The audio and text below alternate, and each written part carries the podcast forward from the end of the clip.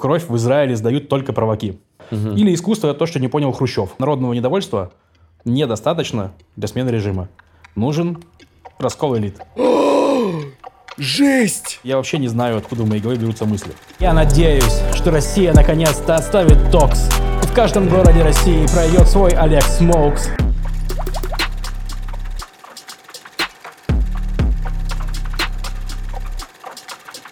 Семь сорок на перроне встречали тетю Соню вся молдаванка, перес и привоз. Ух! Здравствуй, Одесса, мама, здравствуйте, Юля Яна. Катится в горочку паровоз. М. Он выйдет из вагона и двинет вдоль перрона. На голове его роскошный котелок. Потому что это кто? Это наш сегодняшний гость, но представит его Григорий, а я представлю подкаст. Это подкаст об инсайтах, исследованиях и трендах «Терминальное чтиво». И здесь, как всегда, его ведущие Григорий Мастридер. и Александр Форсайт. И сегодня у нас в гостях сооснователь организации Яла Балаган Движения. и ведущий подкаста «Чё там у евреев» Лев Гольдорт. Лев, привет. Привет. Давай внесем ясность. Э, Ударение э, иногда ставят не туда, но ты Гольдорт. Да, я скорее Гальдорт, чем Гольдорт. Ск- скорее Гольдорт. Ну, сегодня... Ну, я да. правильно поставил. Да-да-да, ты красава. я Я мы видел, ты готовились. сомневался, но правильно. Нет, нет, нет, я хотел сакцентировать, потому что я знаю немецкий язык, и мне очень нравится звучание вот этого вот Gold Ort. Это Вот эти еврейские а, фамилии, да? м- ме- э, золото и место. Место золота. Э, Эта фамилия, ну, реально охуенная фамилия, респект, короче. Вот, но позвали мы тебя не за нее, а за твои инсайты. Сегодня мы будем их майнить. Так что там у евреев? Всякое. Ты Ну, почему- рассказывай, Почему, рассказывай. почему вы назвали подкаст «Что там у евреев»? Ну, по сути, э, название придумал мой коллега Максим, взял мем «Чё там у хохлов» и референснул, значит, на «Чё там у евреев». Мы не очень много думали. Если честно, мы стараемся поменьше думать. И поэтому мы такие, «Чё там евреев?» Ну, хорошо, и вот уже 150 выпусков бахаем. Черт его знает. И вы э, на протяжении 150 выпусков подкаста ищете каждый для себя ответ на этот вопрос, в том числе, помимо прочего. Но мы И- знакомим людей с тем, что там у евреев. Но вы и сами для себя же, наверное, какие-то майните инсайты, правильно? Ну, то есть, Ну- если ты делаешь 150 выпусков подкаста «Что там у евреев», То если бы ничего нового не то происходило... тебе просто то- нехуй делать просто. Не, на самом деле, правда, потому что мы, ну, подкаст, по сути, про новости. Э, То, что происходит в Израиле. И у меня лично как было? Я уехал из России в 2015 году, после Крыма, после Донбасса, и я понял, что где бы я ни жил, я теперь буду интересоваться, блядь, политикой. Вот что я понял для себя. И, ну, от- израильская политика, то есть она просто тебя атакует, ты пытаешься в ней разобраться, она тебе просто по лицу вот так шлеп, шлеп, шлеп, шлеп, шлеп, ничего не понятно. Праваки, леваки, там эти, те, все. И ты такой, блин, так, надо разобраться. Ну и вот, начали разбираться, получается, и стали делать подкаст. Вот и- 150 выпусков. Да, да, да, разбираемся. Пытаемся. Так, кто самый жесткий правый э, политик ев- еврейский и при этом крутой, чтобы? Итамар Бенгвир. Бенгвер. Бенгвир. за что он выступает? Очень много за что. Ну, Например, он выступает за то, чтобы прям пожестче нужно быть с арабами, что нужно изменить правила ведения огня, что вот только араб выходит, сразу... Ну, не так, конечно, ладно, но, грубо говоря, сейчас правила, правила открытия огня в ситуациях, когда есть подозрение на террор, они там определенные, то есть, что солдат должен там предупредить, там что-нибудь еще. Вот Бенгвир, что если ты только подумал, что это может быть террорист, можно шмалеть. Вот, примерно так. Блин, ну его имя звучит круто, но предложение ну, требует обдумывания. Да. А кто Ну- самый крутой левый политик Израиля? За что он выступает? Э, Левый политик Израиля, самый крутой. Да. Она настолько крутая, я вам так скажу, что она не прошла в Кнессет. Вот настолько она ультралевая, что ее даже не выбрали. Вот. Ну, ладно, на самом деле... э, Это мне- парламент, если что, Ну да, местный. парламент местный. Но сложно сказать, кто самый левый. Э, Есть, Ну, не допустим- кто самый левый, кто самый крутой из левых. Да, не обязательно самый левый. Ну хорошо, есть у нас э, Ницан Горовец, это бывший министр здравоохранения. Э, сейчас, ну, ну, по- покидает свой пост сейчас, потому что сменились, э, сменились э, Кабинет правительства, да. поменялся, да. Да. Э, Он э, открытый гей, например. Он э, выступает за открытое гейство, получается. Ну, в плане, он э, много сделал для репрезентации гомосексуалистов. То есть, например, э, насколько я помню, э, если вы были, если вы гомосексуалист, то вам нельзя было сдавать кровь, например, в Израиле, донорскую. Насколько я помню, он это отменил, Был еще смешной момент э, с бланками на донорство. Он там поставил тот самый, тот самый родитель 1, родитель 2, вот, э, значит, в эти бланки, потому что там была мама и папа. Но выяснилось, что кровь в Израиле сдают только провоки. Вот, только провоки. И они такие, а мы не будем сдавать кровь, пока в бланках родитель 1 и родитель 2. И все, перестали сдавать кровь. В итоге было, был дефицит крови, и бланки старые вернули. Вот. Ого. Так что, грубо говоря, это призыв к левым. Ребят, если вы такие левые, то сдавайте кровь. Ну, кстати, очень резонно звучит. ну, конечно. И, кстати, круто, что вернули бланки, потому что важнее иметь кровь, а не Важнее иметь жизни мозги. спасать. Ну, конечно, Да, конечно. так и думаю. Это, это я просто... Это friendly reminder, да? Что важнее спасать жизни, а не иметь другим голову по поводу своих эм, идеологических принципов. Хотя они тоже очень важны. Ну, то есть примерно понятно, что действительно все очень сложно, интересно, разбираться стоит. А кто аудитория? Это люди, которые здесь и не разбираются в политике? Или это люди, которые просто там по всему миру такие, сука, интересно, что там у евреев? Но, по сути, мы изначально целились в то, чтобы это было, и были, было интересно и тем, кто здесь живет, и тем, кто смотрит, э, ну, кому интересно, в принципе, про Израиль из- снаружи наблюдать. Поэтому мы там поясняем, кто что и так далее. То есть нам часто пишут комментарии, типа, что я вообще в Изра- к Израилю не имею отношения, когда вас начала слушать. Ну, очень интересно. Там, вот Бенгвир ваш, у, там, с пистолетом размахивает, там, пришел, там, в таком духе. Блин, крутой, Вот. походу. Да, то есть аудитории там и там, если говорить про статистику, то сейчас вот больше уже Израиль. То есть раньше у нас было, было больше из России, потом после войны, соответственно, больше стало из Таиланда, Германии, там Голландии. Короче, сильно очень разъехалась аудитория. Но вот сейчас, мне кажется, Израиль уже больше половины наб- набирает аудиторию. А вот смотри, ты уехал из России в 2015 после э, истории с Крымом. А, мы смотрели твои интервью, где ты рассказывал эту историю а, своего принятия этого выбора. А, и ты уже провел, получается, сколько? Семь лет в Израиле, да? Ну да, седьмой, получается, год. А, и ты вот ведешь подкаст «Что там у евреев», ты э, добываешь какие-то инсайты на тему, может быть, какого-то национального духа э, Допустим. евреев, и как-то постигаешь вообще сущность э, какой-то израильской идеи или что-то в таком духе. Наверняка ты э, поймал для себя какие-то интересные, вот опять я скажу слово инсайты, ну какие-то интересные лайфхаки а, из этих вот э, лет постижения Израиля. Что ты, что Израиль добавил в твою а, ментальную модель восприятия мира? О, очень интересный вопрос. Э, Я жил в Москве пос- последние, получается, пять лет перед Израилем. Там я был такой работник, работник, у меня там была своя фирма рекламная, там какие-то люди работали, там. Потом Путин забрал Крым, у меня все клиенты такие, а мы уходим, потому что мы западные компании на самом деле. Я такой, да елки-палки. Вот, продал фирму, там, как-то поработал в найме, уехал в Израиль. э, изначально я был такой сжатый, знаешь, там, а ну, сжал в точку, просто такой, сейчас я всем покажу, что тут надо, как я сейчас тут стартап открою, там, то сделаю. Короче, прям первые два года вот таким был примерно человеком. А потом понял, что можно расслабиться, и вот прям нормально будет. То есть Израиль очень сильно мне помог э, расслабиться, перестать париться, потому что Россия и российская модель жизни, она максимально смещена вот в эту работу, в достигаторство и в максимально раннее начало всего этого. То есть я, ну, как бы я работать начал в 19 лет. Вот. То есть, чтобы вы понимали, израильтянин, ну, то есть он на каких-то работах будет работать там и после школы и тому прочее, но базово что-то серьезное он для себя будет выбирать после 25, после 26 часто. То есть он в универ пойдет там лет 29, сп- спокойно совершенно. И на- нормальная работа у него будет там после 30. И это типа нормально. А почему это? Потому что продолжительность жизни больше, и люди не стараются успеть побыстрее. Что, что, что дает э, человеку возможность настолько расслаблять булки? Э, ну, более благополучная страна, во-первых. Вот, ну, на самом деле, банально. У тебя есть возможность. Ты можешь работать, э, ты можешь работать барменом и путешествовать по Европе там каждый, каждые несколько месяцев. Ты можешь работать официантом и там тоже что, откладывать, что-нибудь там делать. В России, насколько я знаю, на, на зарплату бармена, ну, сложно вот прям жить нормально и путешествовать и прочее. Ну, во всяком случае, в Новосибирске было сложно. То есть, ну, я так скажу, в Москве не знаю. Вот. И то есть ты можешь это позволить. Плюс... э, ну, Можно съездить из европейских стран в Белоруссию, например, вот, ну, типа на зарплату бармена. Ну, Ну на чаевые скорее. Зарплата там мизерная. Ну да, ну вот я, про это говорю, что из-за того, что страна более благополучная, вы можете на такой, ну, лоуки работе, получается, нормально существовать.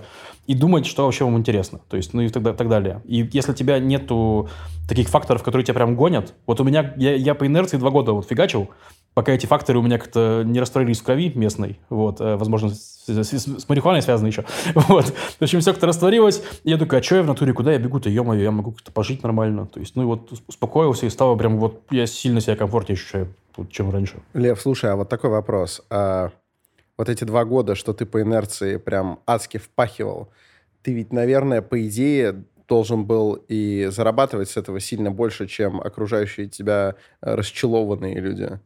Если бы я впахивал на израильской работе, возможно. Но первые два года я по инерции впахивал еще на российской... Ну, а, было... я понял, я понял. Да, там... Потому что, прикинь, это как, это да. как приехать, опять же, в тот же Минск, где реально люди на более легком существуют. Угу. С вот этой вот московской энергетикой, с этим темпом, там же да. реально можно дико поднять. Вот. Э, я, бы, я бы не сказал на самом деле, потому что ты с своей московской энергетикой максимально не вписываешься. То есть, ну, это вот, да, кстати. Вообще есть, возможно, оно и, и, да. и не нужно было, да. Да, то есть просто, ну, mm. здесь же, ну, хороший бизнес-климат, очень много инвесторов, очень много этих самых ну, стартапов, ну, фондов, стартапов. А, первое место, я проверил после нашего с тобой тогдашнего разговора, первое место по количеству стартапов на душу населения.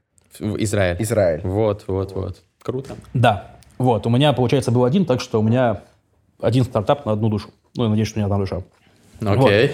Вот. Был. Сейчас нету. Не, не, не меньше одной, я считаю. Хорошо, спасибо. Приятно. Я психолог, чтобы я изучал, если бы души не было. Так, так, так.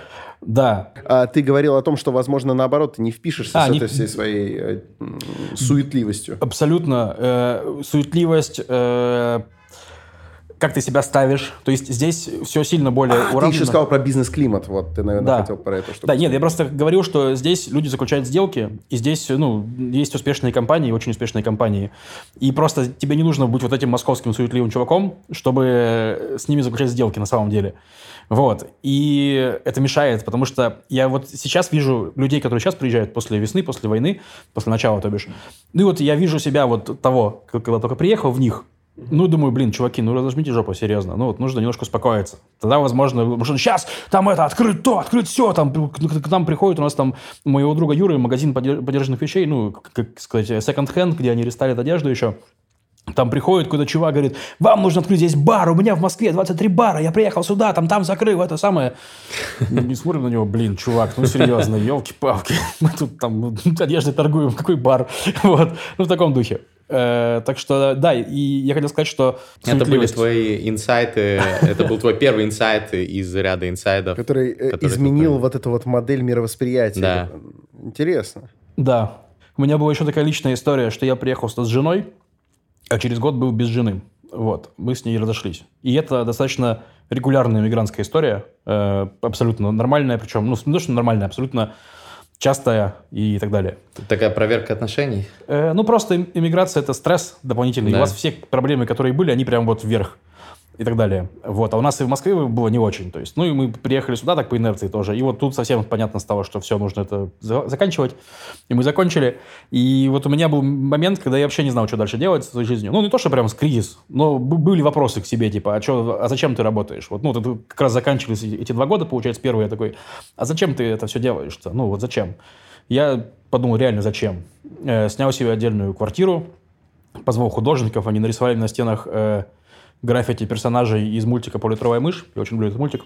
О, вот. э, да. Ты абсурдист. Я абсолютно абсурдист. Я вот я жил в этой в гостиной, короче, там где акула был, там мышь был, тут все, все стояли, да.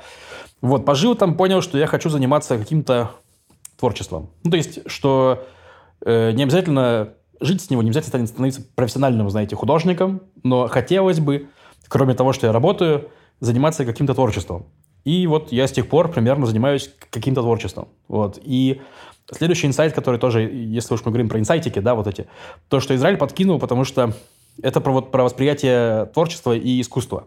Потому что в России какое у меня было восприятие искусства? То есть искусство – это вот когда вот чтобы было искусство, нужно, чтобы вот эта тетенька в Эрмитаже, как Эрмитаже сидела, значит, э, строгая, у которой, ну, понимаете, у нее радости нет на лице, потому что всю радость у нее искусство вы, выпила просто, все.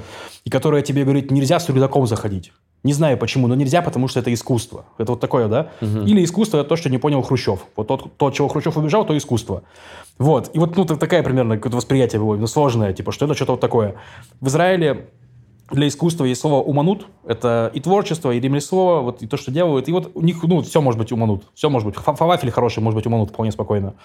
Вот. И стало понятно, что можно просто делать что-то, не- даже не, не, не- обязательно объявить нужно- это уманут. ну, типа, не то, что объявить, ты, ты, ты сам, сам, самому нравится, да, ты это делаешь, творишь что новое, ну, значит, ты, ну, не парься, то есть, ну, вообще не нужно париться. Ну, вот, так вот мы начали нашу Яла Балаган, э, начали всякие движухи, стендапчики и прочее делать. Вот. Мы хорошо готовы к подкасту, Вау. но поскольку э, наши зрители э, могут э, быть незнакомы, и это нормально с э, твоей фигурой, вот, э, они могут быть не в курсе, им сто пудов сейчас стало интереснее, но лучше, чем ты, никто не перескажет. Не историю возникновения, это, это понятно, вы можете это найти, это было на интервью. Как бы ты сформулировал, что такое Яла А что за интервью? О чем вы вообще У тебя, у тебя было несколько разговоров с людьми, и там, где ты рассказывал, например, что ты вот такой работал в офисе, ты был хорошо ре- реализован в своей профессии, но тебе не хватало творческих Это подкаст, под- подкасты на Ютубе с тобой. А, хорошо. Творческих вайбов э, не хватало, ты такой, я хочу еще в творчестве, в, ну, знаешь, А. уманут хочу, да, Да. и вот из этого все выросло. Но вот это вот все, что это? Что такое Яла Балаган? Потому что это не совсем похоже на какой-нибудь там, не знаю, стендап-клуб номер один. Это, это не то вообще. Расскажи, что это такое. Ну, по сути, это три, три товарища, вот примерно с похожим вайбом, что хочется что-то делать, начали что-то делать. Вот, ре- реально, это вот примерно так, без конкретики, если. Решили, что хотим сделать вечер стендапа, причем, ну, мы не знали, что такое стендап особо, мы посмотрели концерт Долгополова, такие, во, это нормально. И просто написали, значит, в наш телеграм-канал у нас, ну, были телеграм-блоги, там какие-то подписчики, там тысячи подписчиков, не знаю. Написали, вот, делаем вечер стендапа, приходите. И пришли реально, там человек 80 пришло, э, потому что выяснилось параллельно, что в Израиле людям, которые недавно приехали, особо некуда сходить, потому что для них никто ничего не делает, все делают для тех, кто приехали давно, на русском, если говорить про русскоязычные ивенты. Вот, они все пришли к нам, потом мы получили отзывы, что, господи, какое же это было говно. Ну, прям ужасно. Там, я Супер. Только, Класс. столько шуток про хуи не слышала ни разу в жизни. Вот такие были отзывы. Вот. Ну, мы такие, вау, интересно, нужно продолжать. Значит, на деньги, которые мы выручили от стендапа, мы купили микрофон, и записали подкаст. Это было просто ужасное говно, прям отвратительное. Мы там послушали такие, так, это не покинет эту комнату, потому что это прям дерьмо. Мы такие, ну да, но нужно продолжать. Вот. И так начали продолжать, начали записывать подкаст. Э, Потом появились э, вечеринки Alex Smokes. Это э, вечеринки, где... Это типа TED Talks, только там все накуренные. И авторы, и, ну, и, док- и докладчики, и зрители. Ну, это не обязательно. То есть можно быть не накуренным. Но, скорее всего, вы надышитесь. Вот. Примерно так. Ну и вот сейчас Ява, получается, это творческое объединение. То есть разные люди, которые делают всякое. Вот э, реально границы очень размыты. Э, Есть вот э, Юра, которого магазин «Фактура». Это магазин, где художники делают одежду. Ну, то есть они берут одежду, которая уже была чья-то. И кастом это. Да, кастом это ее продают, э, да, достаточно успешно. Вот, сейчас у нас будет там выставка в э, старом городе Яфа, тоже нам там дали помещение, значит, чтобы мы там делали что-нибудь. Там причем тоже, вот тут тоже Израиль прекрасный, потому что просто Юра там с кем-то познакомился, он говорит, а вы знаете, а мы тут, тут у нас курируем, значит, пространство в Яфа в старом, Э, можете там что-нибудь сделать? Юра такой, а что сделать? Да, ну, что-нибудь, чтобы люди пришли, чтобы интересно было. Мы такие, а ну хорошо, мы такое умеем. Вот, как раз не нужно конкретизировать, прекрасно. Вот, там будут фотовыставки, выставки художников и так далее. Вот, примерно этим занимаемся, получается, ну, вот такая достаточно очень свободная э, движуха, то есть. И это все началось, получается, года четыре где-то назад. Да, вот я его 4 года, буквально неделю назад, мне кажется. А, почему это днем рождения. интересно? Да, поздравляем, поздравляем. А, почему это интересно? Потому что вас здесь реально все знают. То есть, если хоть с кем-то общаешься из области юмора, каких-то мероприятий, тусовок э, и что-то, э, то неважно, когда они уехали, кто-то до войны, кто-то во время, они э, либо упоминают сами, либо когда заходит речь о том, а что тут, типа, с движением, что происходит, все упоминают Яла Балаган. Мгм. И э, интересно, как из э, вот этого желания просто что-то делать можно стать суперизвестными, э, как минимум в рамках страны, э, темщиками. Как, как, это, как это получилось? Ну, то есть, как это вышло? Тем более из ощущения, вот это говно, надо продолжать. Как это, как это вышло на такую общеизвестность? Ну, если честно, я известность вообще не чувствую. Ну, сп- ну, спасибо, вы сейчас порадовали меня, я не Э, знал. Это факт. Я тебе потом могу сослаться, Да. кто конкретно А, говорил. Кто-то в переписке ссылался, кто-то, э, кто-то здесь прям в эфире. Потом тебе тайм-коды поприсылаем. То есть это не прикол вообще, все в курсе. Хорошо, спасибо. Я п- передам пацанам, что они известны. Ну, как, мы на самом деле, вот скажу честно, не было к этому стремление. Мы просто хотели делать, вот, что хотим делать примерно, и, и делали, и все. Ну и вот у нас оно, если по- почитать наш там, у нас ос- основной канал «Связь с миром» на телеграм-канал, э, вот, туда пишу в основном тексты, ну, прям либо я, либо Юра, вот, двое из наших со- сооснователей, получается. Вот, э, ну и э, там постоянно вся- всякие вещи, типа, нам очень нравится писать, когда мы что-то проебали. Вот, типа, условно говоря, мы там выпустили календарь голой еврейки с голыми девушками в 2020 году, мне кажется. В 21 году не выпустили, потому что проебались. В 22 решили, а давайте выпустим. Вот. Ну, я пишу пост. Ребята, мы выпустили календарь в 20 году, а в 21 году мы, мы не сделали, потому что проканались. Но давайте сделаем в 22 году. Вот. Ну, и все такие, ну, да, это, это- эти, эти, эти ребята, которые постоянно проканываются. То есть у нас там постоянно анонсы мероприятий там день в день. Типа, чуваки, мы забыли, но сегодня стендап. Вот. И я Это- думаю, что эта коммуникация тоже немножко Забавно. отличается, и люди, ну, запоминают ее часто, потому что мы с ними очень вот, вот, вот, вот на таком уровне общаемся. То есть я думаю, что секрет в том, что нужно делать искренне, потому что вот что я заметил в Израиле еще, кстати, еще, еще один инсайт. Вот. Я смотрел, как вообще делаются проекты э, в Израиле. В Израиле все обычно дел, ищут какой-то фонд, который может дать тебе какие-то деньги на то, чтобы что-то ты сделал. Венчурный фонд. Нет. Какой-нибудь фонд ебучего какого-нибудь Фридмана, блядь. Ну, вот, вот этого миллиардера Аль- Альфа-групп, который... Ну почему ебучего? Ну, хорошо, не ебучего Фридмана. Вот. Эм. Или этого, э, кто там, Абрамович, или этот, господи, Невзлин. Вот, э, вот эти вот ребята. У Значит- Неслина все еще фонды есть? Да, он тут поддерживает музей, там большущий поддерживают. Ну, типа, да, есть что-то у него. Это круто. Ну, хрен его знает. Но, Не, круто, круто, что у него остались Круто, деньги. что он не Это- потратил все деньги, ну, хорошо. Большие деньги сложно потратить. Но, короче, все ищут фонд, то есть фонд не дает деньги тебе на проект. То есть никто не даст тебе деньги, о, вы накуриваетесь и рассказываете лекции, на тебе денег. Такого не бывает. То есть... Про э, этот формат мы с тобой еще поговорим. Да, хорошо. Вот, они говорят, типа, мы хотим э, насаждать, значит, э, еврейство. Ты можешь насаждать еврейство в своем проекте? Я такой, ну, хрен знает, хотите, ну, ханукию повешу, не знаю. Вот, и я понял, что вот в таком формате мне вообще с фондами нахрен не интересно общаться, то есть, ну, вот А прям- ты бы сказал, у тебя подкаст «Что там у евреев?» Нет, это- Вот, э, всё, мне кажется, на такой вопрос я просто сам очень э, ищу всякие фонды, потому что я театральный режиссер, мне надо ставить спектакли. Они на голом энтузиазме, даже с максимальной искренностью, а, ну, невероятно трудно реализуемы. То есть это, это дикая какая-то задача, потому что надо ведь где-то несколько месяцев собираться, репетировать, потом э, прокатывать. Можно, но очень трудно. Вот. И если меня спрашивают вот что-то вот этого уровня, типа, а вы можете, вы можете там, не знаю, э, там, не знаю, сделать вот что-нибудь про Японию, вот японский дух у нас скоро будет там какая-нибудь неделя взаимоотношений. Я говорю, конечно. Просто я даже не говорю, я могу там, ну, что-нибудь, ладно, окей, Я попробую. именно про это я уже делал только что. Два месяца готовил ситуацию про японский дух, сейчас сделаем. Это, это, это уже, знаешь, это было бы утрирование, это, в этом уже было, была бы маленькая ложь, которая... э, Маленькая неправда, рождающая большую ложь. А я говорю, я, э, да, да, я сделаю. Ну вот, а я понял, что ебал я их в рот. Извините, что я... А, а ведь потом Нормально? можно не делать. Ну, можно, да. Не, и, а, и это говорить тоже можно.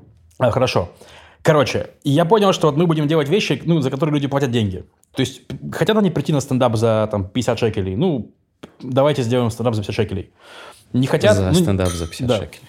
Не придут, ну, значит, не придут. Ничего страшного, мы сделаем что-нибудь еще. И За вот- 50 шекелей. Ну да, у нас обычно такая цена примерно, мы не очень дорогие. Я помню, было очень смешно. Э, Я организовывал концерт э, Ден- Дениса Чижова здесь. Респект. Да. У нас был с ним подкаст, ссылка в Кайф. описании. Дениса просто супер чувак. Короче, и значит, э, Денису написала девочка. Мы, мы, мы, честно говоря, просто есть, есть, есть некоторая проблема с площадками. И в Хайфе конкретно есть либо очень большая площадка, там на 300 человек, либо бар на 70 такой панковский. Вот, мы не были уверены, что 300 человек соберем, что Хайфа достаточно сложный город для нас. Вот, и за- закрыли этот бар. И, значит, э, девочка написала Денису, мол, э, зачем вы привозите в эту, ну, за- за- зачем вы в такую помойку ну, привозитесь? Денис, ну, мне прислал контакт, я ей пишу, типа, у тебя есть э, получше место, потому что если есть, я с удовольствием, там нету. Она говорит, я, нет, у меня нет места, но э, я хочу, чтобы вы не привезли в помойку. Я говорю, не, ну я тоже знаю, куда не везти, блин, мне скажи, куда везти. И, в общем, она такая, вот, мол, привозили Орлова, значит, в амфитеатр, было было, было интересно.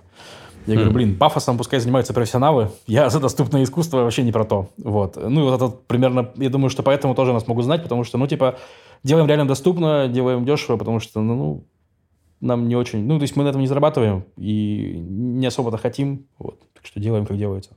Как ты относишься к... Ну, опять же, э, дело не ограничивается комедией. Я бы сказал, э, как ты относишься к людям, которые, несмотря ни на что, вот тебя э, триггернул уже в 2014 году происходящее, в 2015 ты уехал, а кто-то был, может быть, э, более далек от этого или там более толстокожий и уехал сейчас. Я вот не уехал совсем. И вот вопрос э, в следующем. Вот люди, которые продолжают э, организовывать всякие ме- мероприятия, заниматься комедией, подобным искусством, вполне себе народным э, в России сейчас, они вызывают у тебя какое-то удивление? Или ты понимаешь, э, понимаешь э, решение не уезжать? Я не хочу тебя пытать на тему причин миграции, Мгм. ни в коем случае, тем более об этом ты тоже уже говорил. Но у тебя возникает ощущение, что они не в правильной среде занимаются комедией? Или ты такой, «Пф, пусть делают, что хотят? Э, Сложный вопрос, реально сложный вопрос. Мы пытались записать подкаст, и вышло макси- самое душное вообще, что мы когда-либо записывали, мне кажется, Это- в мире. Это я могу. Вот. Э, Это не претензия к тебе. Я- Вопрос реально сложный. Я могу понять людей, которые не уезжают и которые не хотят уезжать, при всем при этом. Не могу понять людей, которые, грубо говоря, торгуют мнением своим. Ну, то есть, вот если ты, типа, чтобы не уезжать, ты будешь зиговать. Вот это мне непонятно. Ну, в плане затовать, я скажем понимаю. так, зата- за- затовать, да. Это мне непонятно. Вот. Э, Есть, допустим, комики, которые свернули публичную активность, такую прям перестали постить там себе в Инстаграм всякие, э, ну, прикольчики, ходят, ездят, выступают, зарабатывают деньги каким-то образом, но вот стараются не, э, скажем так, медийно не светиться. Это вот примерно то, что я еще могу понять. Вот. Тех, кто, которые вот записывают юмор, там, ну, Comedy Club недавно выпустил совершенно мерзейший там э, какой-то скетч про Европу, где были шутки времен 2004 года, про на- Голландию, которая накуривается, вот что-то такое. Вот это, конечно, просто вызывает тошноту ебучую, то есть, ну, абсолютно. Но то, что люди занимаются комедией в России, ну, это их выбор, в конце концов, я не буду их судить. Но для себя мы поняли, например, что мы не можем, ну и не будем э, в Израиль привозить комиков, которые не высказались открыто против э, войны. То есть не сказали, что вот я осуждаю вторжение России в Украину. Вот примерно. То есть это с- с- с- из этого следует, что мы не привозим комиков, которые не уехали из России. Потому что вот сейчас там такая ситуация, что только уехав из России, ты можешь что-то сказать, скорее всего. Вот. А почему, кстати, вот такое правило жесткое у вас, если там есть комики, которые этого не, не сказали просто потому, что они там живут и э, боятся уголовного наказания, но там, например, эзоповым языком Да. критикуют происходящее? Я скажу, если бы это был мой проект, то, возможно, я бы привез их. Но проект «Я Балаган» не только мой. Э, Юра из Украины, э, у него там погиб родственник э, на войне. Марк, который третий сооснователь, получается, Явы, он тоже из... Ну, он жил в России, но он из Украины. В Яле очень много людей, которые украинцы, вот, и они воспринимают совершенно по-другому ситуацию всю. То Ну, есть, и это поэт- понятно, да. Да, поэтому ну, мы решили, что вот пока война идет, точно будет так. Ну, давай тогда обсудим вот что. Мне кажется, зачастую высказывание э, иносказательное, опять тавтология, да что у меня за день-то такой, а? Ну, в общем, иносказательное, пусть будет окей, иносказательное высказывание, а, но дающее возможность э, говорящему повторять его, а, доносить его там и сям, тебе не кажется, что оно более эффективно, чем одно прямое, после которого чувака просто закрыли, и он больше не может говорить? То есть, если кто-то, допустим, ездит ст- со стендапом, я понимаю, что, возможно, ты сейчас со мной просто согласишься, но я Мгм. думаю, что и Юра, и а, Марк эм, здесь тоже согласились бы. Это логично. Если человек оставляет себе возможность выступать, колесит по городам, допустим, российской глубинки, и выступает без прямых слов про то, что э, война это полное говно и так далее, если он даже без этого выступает, но у всех после его выступления мыслящих людей остается ощущение, что им это буквально и сказали, разве не заслуживает этот человек приезда э, на тусовку Яла Балаган? Нет? Почему? Он же, он же приносит большую пользу, он же людям, э, он же в людях пробуждает это самое чувство, и при этом еще и оставляет себе Это- возможность делать это и там, и Можно дальше, и сказать дальше. так. Можно сказать так. Я скажу тебе по-другому. Просто такая, так- эта же ситуация.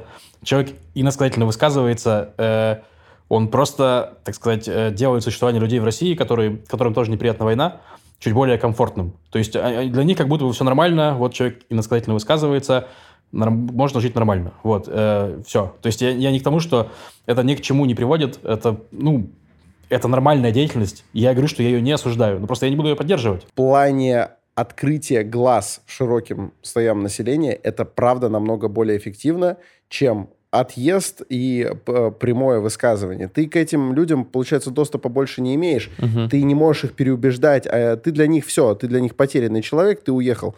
Э, Ты высказался как-то грубо, резко, тебя объявили подонком, нацпредателем. Все, ты для них потерян. А больному человеку нужен врачеватель. Э, Не тот, кто будет его наотмашь по щекам лупить. э, Ему нужен человек, который будет постепенно доносить до него реальную картину мира. Я не, не говорю, что все обязательно комики, которые остаются и продолжают какую-то деятельность в России, они Мгм. вот такими идеалами руководствуются. Но я уверен, что такие есть. Да, Ну абсолютно. хорошо, давай тогда в аналогию немножко приведу. Прошу. Представь себе э, война. Идет война, так? Несложно. Вот, да. Значит, э, вы с одной стороны, вы там, вы солдат, допустим, армии. С другой стороны, есть э, тоже солдаты, так? И у тех солдат есть врачеватель, который их лечит, их привязывает их раны и прочее. Будешь ли ты его прям, наверное, убивать? Вот просто увидел, прям, сход- ну, если он сдается в плен, да? Скорее всего, нет. Э, понимаешь ли ты, что, несмотря на то, что они солдаты, им тоже нужно врачевание? Скорее всего, понимаешь. Э, будешь ли ты поддерживать этого врача, вот прям, чтобы он к тебе в гости приехал, что-нибудь такое? Вряд ли. Это я про то, что э, украин, ну, люди, которые, которые из Украины приехали, смотрят на ситуацию абсолютно по-другому. Им ну, буквально поебать на кого, что там кого лечат. У них э, родственники просто погибают сейчас прям физически от снарядов. Вот. И поэтому э, я абсолютно не буду точно ни, ни одному украинцу вообще, которого я встречу, объяснять про то, какую миссию внесут стендап-комики вот эти сейчас в России. Они могут ездить по России, они там зарабатывают деньги. Вот. Я на самом деле, вот если ты вопрос про приезд в Израиль, то гораздо важнее, мне кажется, поддержать тех, кто уехал, потому что у них вообще сейчас ни, ни кола, ни двора, ни возможности заработать, ни хера нету. То Вот есть, это, это логично. Ну, вот это логично. ну вот. То есть, ну, ре- реально, сейчас максимально сложно, в принципе, то есть максимально сложно, мне тоже максимально сложно общаться с моими друзьями, которые приехали из Украины. Ну, потому что они сейчас ре- резкие, у них, ну, и, и я прекрасно понимаю, почему. Ну, понятно. И на такую да. резкость я даже не, ну, не готов осуждать сейчас. Вот. И поэтому мы, ну, вот пока идет война, пока идет горячая фаза войны, когда прям лю- люди друг друга реально убивают, прям там, ну, точно вот этого не будет. Хорошо, э, это, это принимается, хотя я не согласен, потому что мне кажется, что, например, Юрий Любимов, который руководил долгое время, пока не доигрался, руководил театром при застойном советском режиме и умел вот этим изоповым языком эм, разжигать огонь в душах людей, э, был и полезнее, и популярнее заслуженно, чем э, просто диссиденты, которые там, не знаю, вышли с каким-то плакатом, сели. Ну, наверное, московская интеллигенция такая, ну, круто. Но смысла в этом было намного меньше. Но я понимаю позицию о том, что, наверное, сейчас а, многим это невозможно рассказать, а кому-то и не время это рассказывать, и вообще Так надо нет, ну просто ситуации разные. Советский- когда был Советский Союз, э, не было горячей войны, когда вот просто друг друга люди убивали. Ну, в плане... Ну, я- был бы у вас Афганистан, допустим, это не считается, потому что вряд ли там к афганцам приезжали российские Это- ар- это странные нет, артисты. нет, нет. То есть все, все, что ты говоришь про врачевание людей, про открытие им глаз, точно, точно работало совершенно во время вот с 14 по 22, грубо говоря, вот эти 8 лет. И тогда мы готовы были привозить каждого, кто нормальный, грубо говоря, комик, Так. у которого нормальная позиция, который не там Крым наш. И, пожалуйста. Но вот конкретно сейчас, вот пока идет война, ну вот нет. Елки-палки, я только про то хочу сказать, что, возможно, э, да нет, точно, если как, как бы у критической массы населения э, будут взгляды соответствующие адекватным, вот в тот момент и кончится Да, бедствие. да. И поэтому их деятельность, на, на мой взгляд, э, заслуживает, ну, если не поддержки, то как минимум уважения. Потому что э, вся проблема в том, что огромное количество людей э, зажато в рамки, которые им навязала пропаганда. и Они так не далее. имеют доступа к альтернативной Да, и на информации, их плечах, ее и на, на их плечах держится э, бесчеловечное руководство. И пока этих людей большинство, э, шансы на успех дела невелики. А вот когда их станет э, большинство, в том числе с помощью раз- э, выступлений стендаперов, которые задвигают правильные вещи, или с помощью там э, каких-то артистов, писателей, которые изоповым языком ебашат. Я думаю, что их число будет расти с каждым годом. Понятно, что еще и... Не-не-не, у меня другой вино там налито. Все хотите мне смешать. Другие самые разные способы есть, да, и многие люди работают над ними. Мне кажется, что все они заслуживают уважения, работающие на эту цель. Ну, если говорить вот про политологию, если уж мы сюда зашли, то я просто, мне кажется, что вы э, не правы. Э, потому что, ну, политологи что говорят? Политологи говорят, что народного недовольства недостаточно для смены режима. Нужен раскол элит, которого пока, которого, которому стендаперы пока никак не причастны. И пока непонятно, как это происходит.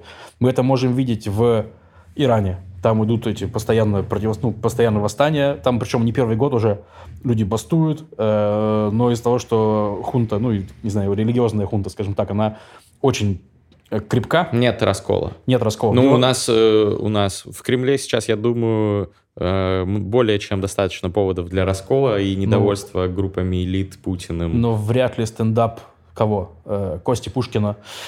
Костя Пушкин. Нет, я не знаю, Кости Пушкина нет никакой, э, без негатива, просто вроде он в России остался про это смысле. А, я не Первый, кто пришел в голову. Ну да, вроде да. Ну вот, это я без негатива Кости Пушкина. Кстати, его сюда привозили, э, ну, в Израиле недавно выступал, люди пришли. Опять-таки, ничего против не имею, просто я в этом не буду участвовать. Ну, типа, нормально все. Ладно, чтобы не буксовать на этой теме, я понимаю, что здесь действительно могут быть разные мнения. Вот. И совершенно не обязательно прийти к общему знаменателю. Главное все это проговорить. Это действительно интересно. А насчет раскола элит. Вот, насчет раскола, э, раскол элит. Не силами стендапа. Вот, а что там у евреев? Вот такой краткий ликбез. В Израиле кто сейчас у власти находится?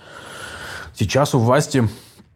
Э, сейчас у нас формируется новое правительство.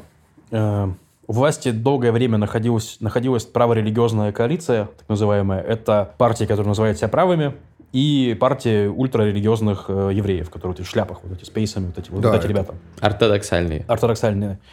Вот. Э, на какое-то время их сместили на полтора годика. Это была левоцентристская коалиция, но она была очень сложно сбитая, и поэтому недолго просуществовала. То есть она развалилась под итогами внутренних противоречий. Сейчас к власти пришла еще более жесткая праворелигиозная коалиция, чем была. То есть если в старой, религиоз... старой праворелигиозной коалиции были, было, скажем так, меньше радикалов, то вот сейчас прям очень сильные право, праворадикальные ребята. Да, Тот это чувак... то, что было про Нетаньяху? Да, вот при Нетаньяху, угу. да, это было тоже праворелигиозно, но чуть, чуть менее жестко. Вот сейчас... А тот чувак, которого ты упоминал в начале... Ага. Бенгвир. Да. Он из этой как раз? Он из... Да, он э, правый националист, очень сильно еврейский, вот такой... Э, грубо говоря, э, было такое движение КАХ в Израиле в 90-е, которое э, возглавлял э, Равин Кахане, и его признали террористической организацией. Потому что оно призывало США и Израиль. вот. Потому что оно прям призывало к там, типа, трансферу арабов в плане, чтобы брать и вывозить куда-нибудь. Вот настолько они жесткие были. У Бенгвира очень долго висел, значит, дома портрет Баруха Гольштейна, это террорист, который забежал в мечеть и просто перестрелял там, по-моему, человек 10 или что-то такое. Вот. Блин, жесть. Такой жесткий чувак. Это факт ну, или это так, Нет, типа это факт. байка? Это факт, он какое-то время этим гордился. Он тогда еще не был политиком, он тогда был э, активистом. Но сейчас он, скажем так, когда он избрался в Кнессет, он стал менее таким жестким. Ну, это обычно происходит, если вы получаете власть, то вы немножко э, попускаетесь. Ну, потому что, ну, такие, а, а нельзя всех убить, да? Нельзя, блин. И говорить ну, об этом нельзя. Тогда я буду меньше говорить об этом, ну, да. Да, да, да. Вот, примерно, там было очень смешное видео, когда идет эта партия, ну, Бенгвир идет по старому городу Иерусалима, значит, это уже провокация некоторая по арабскому кварталу, там, ну, опять-таки, я считаю, что нормально, что евреи могут там ходить в плане, нет, у меня нет, нет с этим больших проблем, но арабы так не считают. Вот, вот идет, идет эта колонна, значит, и орут, э, орут э, лозунг э, «Смерть террористам», вот. Смерть террористам – это на иврите «Мевет ли мехаблим», вот. И тут вот они рут «Мевет ли Мехаблим», «Мевет ли Мехаблим». И тут один из них, э, из активистов, орет «Мевет ли Аравим». Это смерть арабам. Ну, слова похожие. И Бенгвир такой «Так, так, так, так, так, ну-ка, стоп, стоп, стоп, стоп, стоп». Террористам, только террористам. «Мевет ли Мехаблим». Вот, ну, в таком духе. То есть он попустился.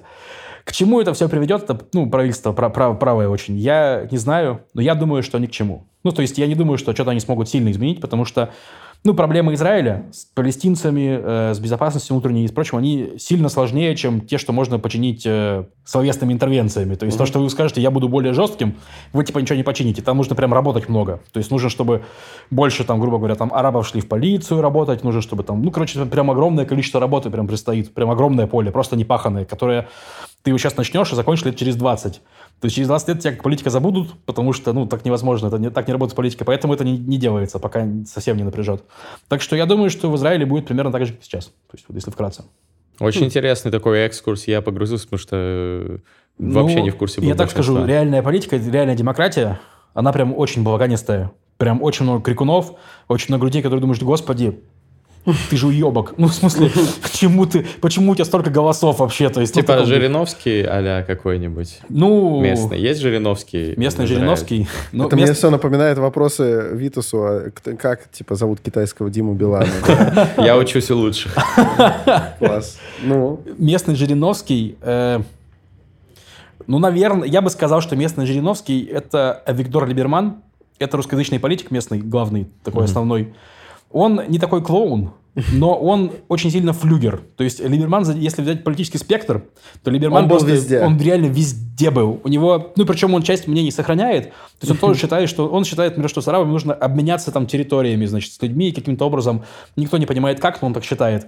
Он считает, что нужно повышать пенсии, значит, э, пенсионерам, потому что его электорат это русские пенсионерки, ну, русскоязычные в смысле, там, вот.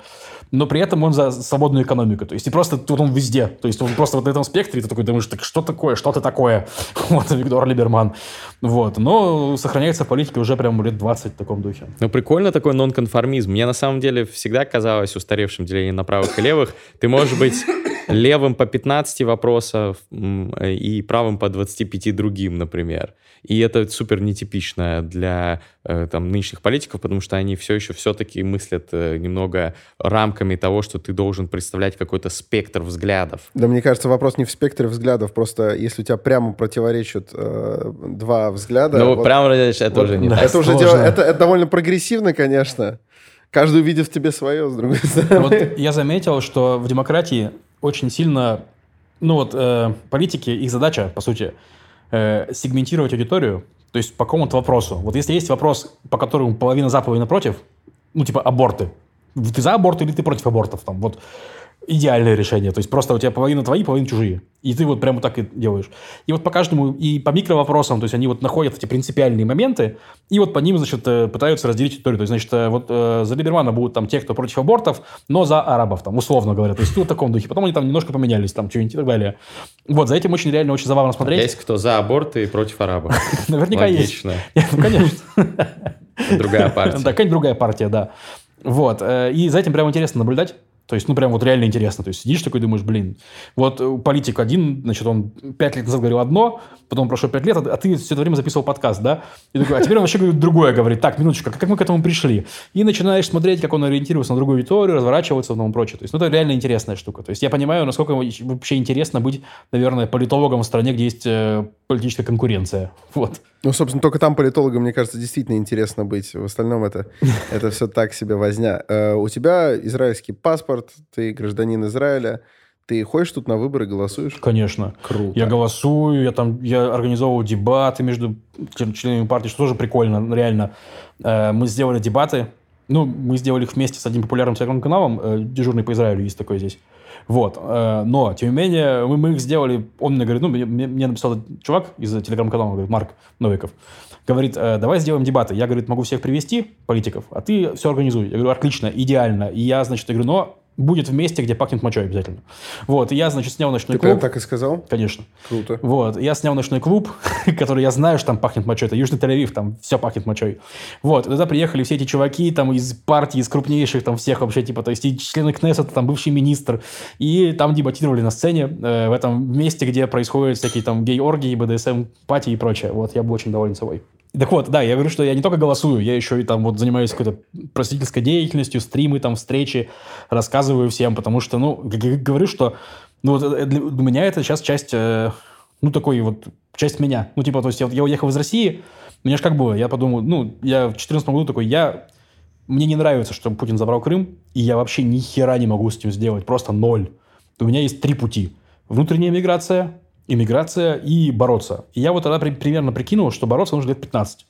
Вот, то есть еще, получается, прошло 8, еще 7. Вот это мое мнение это тог- тогдашнее.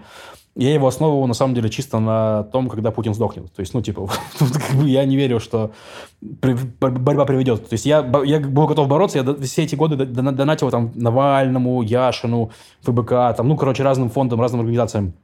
Ну, достаточно много, мне кажется, дон- донатил, у меня в какой-то момент уходило, ну, баксов 800-900 на донаты всякие там вот в Россию, ну, когда я много зарабатывал еще. Ежемесячно? Да, да. При, при заработке сколько примерно?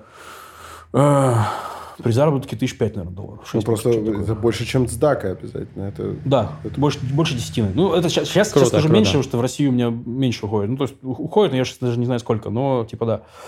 Вот, но это был период, когда у меня, у меня еще был бизнес в России, который, мне приносил деньги, и они меня не радовали, я вот их почти все куда-нибудь там от- отправлял. А Мгм. здесь я уже тоже зарабатывал, поэтому мне, ну, был такой период, в общем. Вот, я к тому, что я понял, что, ну, уеду. Но я понял, что если я уеду, вот, ну, типа, та херня, что, типа, я уехал, я мог бороться, так? То есть я разделяю часть ответственности за то, что в России сейчас то, что там происходит. Ну, то есть я не говорю, что я виноват в этом всем, но то, что я уехал, я уехал. Вот, я понял, что, ну, вот, э, как часть, ну, не то, что искупление вины, но вот часть меня будет то, что я буду интересоваться политикой обязательно, где бы я ни находился, если я там могу повлиять, я буду как-то влиять. Не факт, что очень сильно могу влиять, но вот как могу. Вот. Буду делать За то, чтобы шутки в это TikTok. получалось. На самом деле очень, очень интересно. И живя в России, ты, э, ну, у, у тебя не было э, там какой-то большой активистской деятельности и так далее. Ты, э, то есть, сильно изменился после того, как уехал. Ну, я... Меня пробудил. То есть, ну, сколько мне его в 11 году было? 25, мне кажется, лет, что-то такое. Одиннадцатый год, это Болотная площадь, вот это вот всё. Выборы, те самые выборы. Мгм. То есть, Наваль... я читал блог Навального, просто в Я ЖЖ тоже в тогда ЖЖ. читал, да. В ЖЖ он там разбирался с коррупци- коррупционерами всякими там и прочее. Вот. И вот он там, у него была стратегия «Голосую за любую партию против Единой России». Я такой, ну, реально нужно проголосовать. Я прописан был в Новосибирске, и слетал из Москвы в Новосибирск, проголосовал там. Когда была Болотная, я был в Новосибирске, поэтому не мог быть на Болотной. Потом выходил на какие-то следующие митинги, участвовал, ну, как, как участвовал, там, расклеивал какие-то листовки за, в компании Навального, получается, э, по району. Ну, просто там, брал на кубе и раскидывал там по этим самым. Потом был на митинге, когда его посадили. Ну, тут, короче, вот примерно тогда вот начал ходить на митинги. Потом Путин забрал Крым, и был большой митинг против, против забирания Крыма. Но я уже тогда понял, что, ну, типа, ничего не изменится от этих митингов. Ну, в плане мы будем выходить, но вот нет. Что люди не поддерживают. Ну, в плане широкие массы России, вот ты говоришь, которые непробужденные, вот они не пробуждаются, не работает на них эта коммуникация почему-то. Вот. Ну, и я тогда понял, что вот либо эмигрировать, либо, ну, вот 15 лет, э, возможно, посидеть в тюрьме еще придется. Ну, в таком духе. Так- так- такая была мысль. Понял, что хочу пожить. Уехал пожить. А внутреннюю иммиграцию ты почему не рассматривал? Ты про- э, не потому что я такой, вот это офигенно, а, а- а потому что, потому что, потому что ты ее тоже обозначил как один из вариантов. Э, И как ты, как Очень ты многие люди же действительно там окукливаются и такие, ну как ты определишь еще внутреннюю миграцию? Начнем давай с этого. Ну, это когда ты от этих факторов всех закрываешься, и вот слушай, если что-то прям вот тебе мешает, то ты от этого просто так избегаешь, ну, значит, от- отгородились, и живешь свою жизнь. Вот, как, как можешь. Внутренняя миграция это когда я не пишу заявы, я пишу треки. Вот. Ну, вот, например, да. Мгм. И, значит, почему я не принимаю? Потому что это, ну, жить в отрицании. Ну, то есть, типа, это нужно... нужно- ты, ты что-то знаешь, и тебе нужно это, как бы... Я не уверен, что это возможно, если ты уже, если ты уже знаешь, типа, как принял эту красную таблетку в «Матрице», то есть ты не можешь вернуться обратно. Вот. Да, но ты просто э, заметь, сейчас это кажется абсолютно очевидным, и огромное количество людей там, они переезжают или радикализуются в своих взглядах как минимум, но э, долгие годы я, пытаясь э, заговорить даже с близкими мне и по духу, и по сути людьми на политические темы, слышу, о, не-не-не-не-не-не, в этом, в этом я ничего не понимаю. Э, да, скорее всего, они там все хуйлуши, но э, я, я не разбираюсь, пойми меня правильно. Я занимаюсь другим. То есть, ну, что значит мое мнение? Да, я против, но в целом я против, может быть, потому что я не разобрался. Это означает, что человек э, видит проблему, Да. э, отдает себе отчет, э, проблема есть, и сознательно такой, ну, это, это не мое дело, я... Это, Ну, хорошо, вот. вот. я понял, я понял, ладно, То есть, то есть у многих можно. людей это получается. Вот и Согласен. удивительно. И только сейчас большинство этих людей такие, «О, жесть, жесть, уезжают, э, там бросают бизнесы, едут на Кипр. Да, Вот. но вот у меня как раз есть такой хороший пример. У меня есть э, друг, одноклассник, который очень... Из Новосиба. Ну да, но в Москве же, мы в Москве с ним вместе э, жили, дружили, работали уже. Он успешный достаточно бизнесмен. У него есть, мне кажется, ну, сейчас не знаю, насколько успешный, но у него было три хорошо растущих бизнеса, прям очень хорошие. И я помню, что прям, ну, прям вот у него прям хорошо дела шли. Вот все эти 8 лет. Я приезжал в Россию каждый год, каждые пару лет. И вот видно было, как Новосибирск все загнивает у всех. И у кого и бизнес, и у кого не бизнес, и прям вот там становится как будто бы по- погрустнее. А у него все прям перло. Ну, ничего, сейчас тоже уехал, получается, пытается что-то там открывать в Америке, там, новый бизнес, потому что, типа, ну, что делать? Как бы я бы не сказал, что он э, вышел из этой внутренней миграции. Я думаю, что если будет возможность вернуться в Россию и жить, как он жил, я думаю, что он вернется, если честно. И я, я знаю многих, на самом деле, кто тоже уехал, но вот они прям честно говорят, что, слушай, если вот будет возможность, если там немножко устаканится, я вернусь. Э, вот, э, да, я понял, что, ну, я не могу так ну, А ты вообще вернешься? жить. Да. Я думаю, что нет. Ну, Но, условно, если политика в России станет э, не менее свободной, как следствие станет, скорее всего, даже более интересной, чем в Израиле. Прекрасная Россия будущего, И ты, предположим. ты носитель э, в любом случае русской культуры, ты, ты активный, мыслящий, и ты такой, вот есть возможность не в борьбе и в тюрьме, да, влиять на судьбу своей страны, э, одной из своих стран, вот, а просто реально возможность туда ворваться с навыками организации мероприятий, с умением общаться с людьми и так далее. Это может тебя поднять на то, что ты такой, а я собираю вещи и обратно еду? Я думаю, что может, но тут нужно смотреть, опять-таки. Ну, я не могу сейчас... Вот я, в принципе, если честно... м, Инсайт, кстати, инсайт, да. Мы только ими и занимаемся. И недавно понял, что я вообще не знаю, откуда в моей голове берутся мысли. Вот. Типа, я понял, что на уровне вот, э, осознанности я персонаж из Sims, которому что-то, вот знаешь, типа, стендап, все, нажимаешь. Вот. И, ну, вот они периодически появляются, знаешь, там что-нибудь, о, надо ебануть фестиваль. Вот такие мысли. Какого хера вообще? Какой фестиваль? Зачем тебе нужно, Лев? Ну, вот такая вся херня. Вот, я понял, что, ну, вот так это работает. Понятно, что есть некоторая общая канва, то есть, ну, типа, в плане чего-то странного я обычно не хочу. Обычно мои желания какую-то одну общую канву укладываются, но откуда они берутся, я не знаю. Поэтому такое желание, что вот если там прям что-то изменится, то я, возможно, ну, подумаю об этом. Ну, Хоп, еду в Россию. да-да-да, реально. Прям завтра мобилизуюсь, блядь. Ну, не знаю. Надеюсь, не настолько игров. Вот, вот это будет странное желание, которое не укладывается в общую канву. Да-да-да, вообще никак. А у тебя сохраняется российское гражданство? Да, не знаю, что там с ним происходит, если честно, но пока сохраняется. Очень круто. Итак, вопрос, который занимал меня до знакомства с тобой. Ты организовываешь 420 TED, вот эти выступления. Да, А, эта тема мы сейчас копнем. Я считаю себя первооткрывателем формата. Так. И на всех тусовках мастридеров, на всех тусовках, куда приходят подписчики, вот вчера была здесь, в баре по соседству, а, тоже пришли ребята местные, и там в Тбилиси, в Стамбуле, в Ереване, в России, когда жили, ездили по городам, там тоже есть алкотеды. Алкотед — это как TED Talks, выступление короткое, ну, я еще урезал время, до 7 минут рекомендуется, которое произведено в форме такого развернутого, расширенного тоста, при этом наполненного какими-то инсайтами и ну что-то, что как, как TED, но не душное, в форме тоста, и в конце обязательно говорится, за что присутствующие пьют, и все выпивают. И вот в этом формате многие наши э, друзья и всякие там селебрити, гости наших подкастов тоже выступают, и это очень людям заходит. И у нас, мы только вчера вот каждый из нас по Алкотеду, даже вот наши члены команды замечательные, Дима и Макс, тоже толкнули по Алкотеду. Вот, и когда я услышал, ну, я еще до этого услышал, что есть такие ребята, которые делают э, так, такую движуху в Израиле, ну, только с 4.20, что тоже э, весьма э, колоритно, думаю, сказывается вообще на всем ходе дискуссии и так далее. Я хочу обменяться инсайтами по поводу организации. Ты говоришь, ты реально любишь слово инсайты. Так, что- что- что что рассказать? Во-первых, почему Олег? А, почему Олег? Ну, как я говорил, мы не сильно запариваемся на тему нейминга всякого. Э, скажу честно, в моей жизни очень было очень много странных Олегов. Вот прям максимально странные Олеги. Вот прям... И для меня это имя стало магическим. То есть еще, еще до возникновения всех этих э, стишков-пирожков, ну, типа, знаете, там... А, э, что-то Олег- там Олег, да. да, да, да, да, да. Вот. э, то есть, ну, для меня имя, имя Олег было магическим. И первый ивент, который так был, он назывался TED Smokes. То есть, типа, это.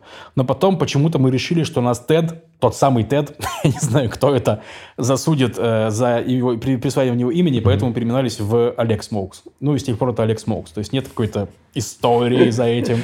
Отличное Вот. название. Да, А как ты думаешь, как меняет вот этот формат э, перформанс?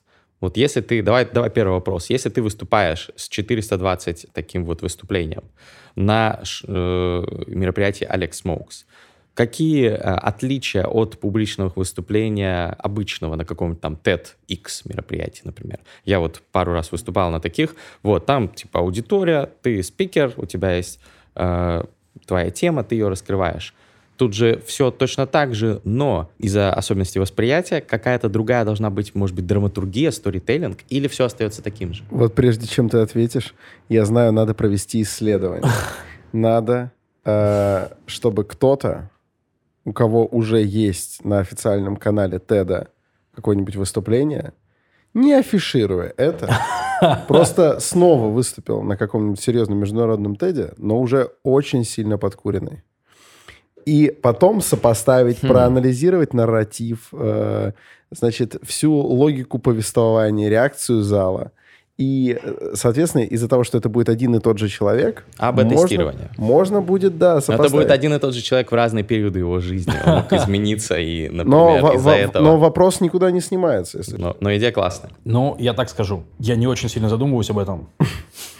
Вот. И банально, по сути, мы просто... Это хотим- израильский подход. Да, мы просто хотим расслабиться, поэтому мы дуем. Э, Как там изменяется драматургия, черт его знает. Но бывает сложно закончить доклад, и бывает, бывает сложно говорить. Э, Но самое прикольное, на самом деле, сильнее всего влияет на аудиторию, если честно, не на докладчика. Мгм. То есть обычно ты докладчик, на самом деле, ну, мы часто, во-первых, преувеличиваем э, ну, то, насколько нас пердолит, во-первых. Во-вторых, преуменьшаем способность нашего мозга.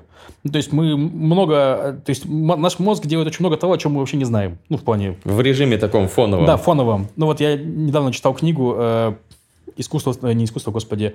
э, наука, наука и сторителлинг. Вот, э, Стора. По-моему, Билл Стора. Забыл, короче, неважно. Там вот, вот такая, такой был прикольный пример, что вот ты сидишь в шумном баре, и ты с кем-то говоришь. И твой мозг приглушает э, все разговоры, то есть Да. ты их слышишь как гул. Но если кто-то там в дальнем углу говорит твое имя, то ты это услышишь. То есть ты такой, типа, что, меня звали? То есть вот это вот.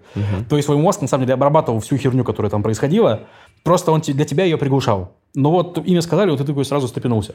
Вот, и поэтому, когда у тебя есть доклад, к которому ты готовился, и ты выходишь даже на курину, ты обычно его нормально рассказываешь. То есть ре- реально, типа, даже если я под кислотой, вот я ходил под кислотой, меня подруга говорит, что, слушай, я, я с тобой общалась, как, как будто там нормальный человек абсолютно. Меня внутри там... Вот Ну, это зависит от уровня еще осознанности И человека. настоящие пацаны не готовятся к тедам. Настоящие пацаны... Ну, калка тедом. Ну, официальный TEDx, когда я дважды выступал, мне заставили готовиться, мне представили коуча специального, с которым мы созванивались. Хорошо, я про Alka-TED. спич. Ну, Alka-TED, да. Алкотеды, причем они зачастую на мероприятиях, где я их слышу, бывают, ну, не менее, а часто более интересны, чем большинство тедов на, на официальном канале, Мгм. хотя там крутые спикеры бывают. Вот. А я хорошо знаю структуру алкотедов. Настоящие пацаны реально не заморачиваются. Не, Вот ну, ты выходишь, и чем меньше ты готовился, тем обычно получается живее и жестче доклад. Согласен. Но я-то никогда не готовлюсь. Но имеется в виду, Красава, что вот. все равно, все равно ты обычно нормально рассказываешь, вот и к чему. То есть с точки зрения лектора, Но аудитория, ты сказал, что он- у Вот. него восприятие изменяется. Я поэтому и задал этот Да. вопрос. Как нужно Ауди- делать по-другому, чтобы разъебать вот такую аудиторию? аудитория э, максимально расслабленная и готова тебя слушать вообще. То есть, по сути, на самом деле, она будет... э, я, я еще раз говорю, глобально ничего не меняется. Просто все очень сильно расслабились и, скорее всего, сильно на, на одной волне более-менее. То есть, это вот, если мы возьмем стендап, например, да, вечер, то ты выходишь в начале вечера, и тебе нужно наладить контакт с аудиторией. Да. То есть, чтобы ты с ними... Разбить ледок. Ну да, вот э, растопить лед, чтобы они тебя воспринимали нормально, чтобы ты с ними, то есть не было вот недоверия какого-то и прочее, вот это все. Вот, здесь эту функцию выполняет э, дудка. То есть, ну типа, все, вот ты выходишь, и лед уже растоплен, там никакого льда нету, все мокрые. Вот в таком духе. И просто рассказываешь. Даже если доклад не очень интересный, ну а у нас нет никакой модерации, и люди рассказывают о чем угодно. Вот. Мне кажется, самый худший будет доклад, это чувак просто пришел, он, он пришел, блядь, с презентацией, сделал презентацию своего проекта на работе. И мы такие сидим вообще? Вот, в таком духе. Интересно, интересно. Вот на алкотедах запрещены презентации. Я могу с тобой тоже поделиться своим инсайтом. Это хорошее правило. Потому что презентация повышает душность. Сто пудов. Я так скажу. Вот, ну, и, и вы поняли же, что я не особо-то люблю что-то там вот прямо делать, организовывать. Я люблю, чтобы все само как-то еблось. вот. То есть, типа, я не одобряю презентации, потому что я считаю, что вот, ну, та же мысль, что, типа, они портят эту херню. Но люди должны сами к этому прийти. Ну, то есть Да, вот, и- согласен. у нас есть такая тема в Хайфе. В Хайфе, короче, в Хайфе живут немножко другие люди, не такие, как в центре. То есть не хуже, не лучше, просто немножко другие. Потому что, ну, грубо говоря, Тель-Авив, типа, он дорогой очень, и весь центр, ну, весь центр Израиля, то есть Тель-Авив и агломерация, она дорогая в плане жилья, вот. Но здесь происходит вся движуха, там все музеи, все выставки, все тусовки, то есть, ну, все, все, все, все, все, все. Вот. И когда ты приезжаешь там, в центр, то ты вот, э, скорее всего, ты такой думаешь, ну, мне нужна социальная жизнь, я буду жить в центре. В Хайфе и на севере там дешевле. И часто люди выбирают, потому что ну, там, там доступнее жить. Абсолютно нормальная, нормальная логика. Вот. Но в итоге, когда ты приезжаешь к ним их развлекать, то вот видно э, различия в майнсете. То есть там тут, тут чуваки, которые готовы, окей, мы снимем более маленькую квартиру за большие деньги, чтобы развлекаться. А там, нет, мы снимем нормальную квартиру, ну и потом пойдем развлекаться. Вот, короче, я не знаю, как это описать, понимаете? То есть они какие-то более У них серьезные, что приоритеты ли. какие-то разные. Другие приоритеты, да, они другие, они отличаются, эти люди. Вот. Э, И там Алекс Моуксы были куда более... То есть там люди готовились, там постоянно были какие-то презентации, и там был другой ведущий, то есть, ну, здесь у нас в виду Олеги либо я, либо Марк, ну, обычно Марк. Вот, там у них, ну, они там своего ведущего нашли, и он вел это более официально, то есть прям вот. И я в какой-то момент, так, ребята, я, короче, приеду, я проведу вам Олег, чтобы это был Олег, а то у вас это прям вот, ну, типа... Он такой, господа знатоки, дуд- дудковая пауза. ну, А. Заметь. Александр, как э, симптоматично, что уже, наверное, в четвертом подкасте из израильского сезона мы обсуждаем э, Шмаль? влияние шмали на mindset израильтян. Это очень интересно. Поразительно, поразительно, да. Ой, это ощущение- самая дующая нация, вы знали? Ну, в смысле, по статистике, я, я, я офигел с того. М. Короче, типа, мне кажется, д- 20 лет назад э, опрос, есть опрос, типа, курили ли вы шмаль в прошлом году? Такой вопрос. Вот. Да, на, самом, на всякий случай, кстати, да, ну скажу, друзья, ну очевидно же, что мы не поддерживаем наркотики, не пропагандируем их, не рекомендуем никому использовать и так далее. Исключительно в ознакомительных целях предоставлен материал. Итак, Да. Вот. э, я к тому, что вот на, в 20 лет назад или 15, я не помню точно, типа 9% израильтян сказали «да». В прошлом году, ну, мы употребляли. Вот. В 2019 году э, 27. То есть, типа, за 10 лет количество людей, которые хоть раз курили в, ну, в прошлом году, выросло в три раза. Вот, очень много, очень много дудки. Э, почти у каждого бывшего главы Моссада, Моссад это местная ФСБ, Спецслужба, СБР, да. да, вот это все, тайная разведка и прочее. Почти у каждого бывшего главы Моссада есть инвестиции в производство медицинского каннабиса. Это не шутка. И у бывших премьеров тоже. У нас есть бывший премьер Худ Барак.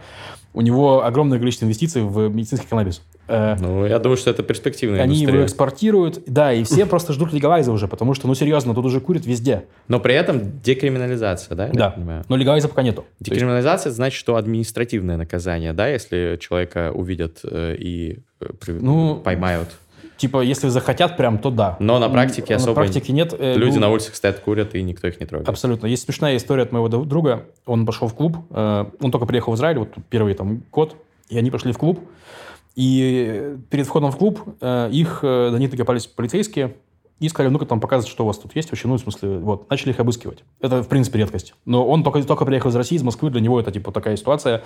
А он был с девушкой, ну, с израильтянкой. То есть, и вот, значит, эти полицейские находят там э, траву, так, это что такое? Она такая, ну, марихуана.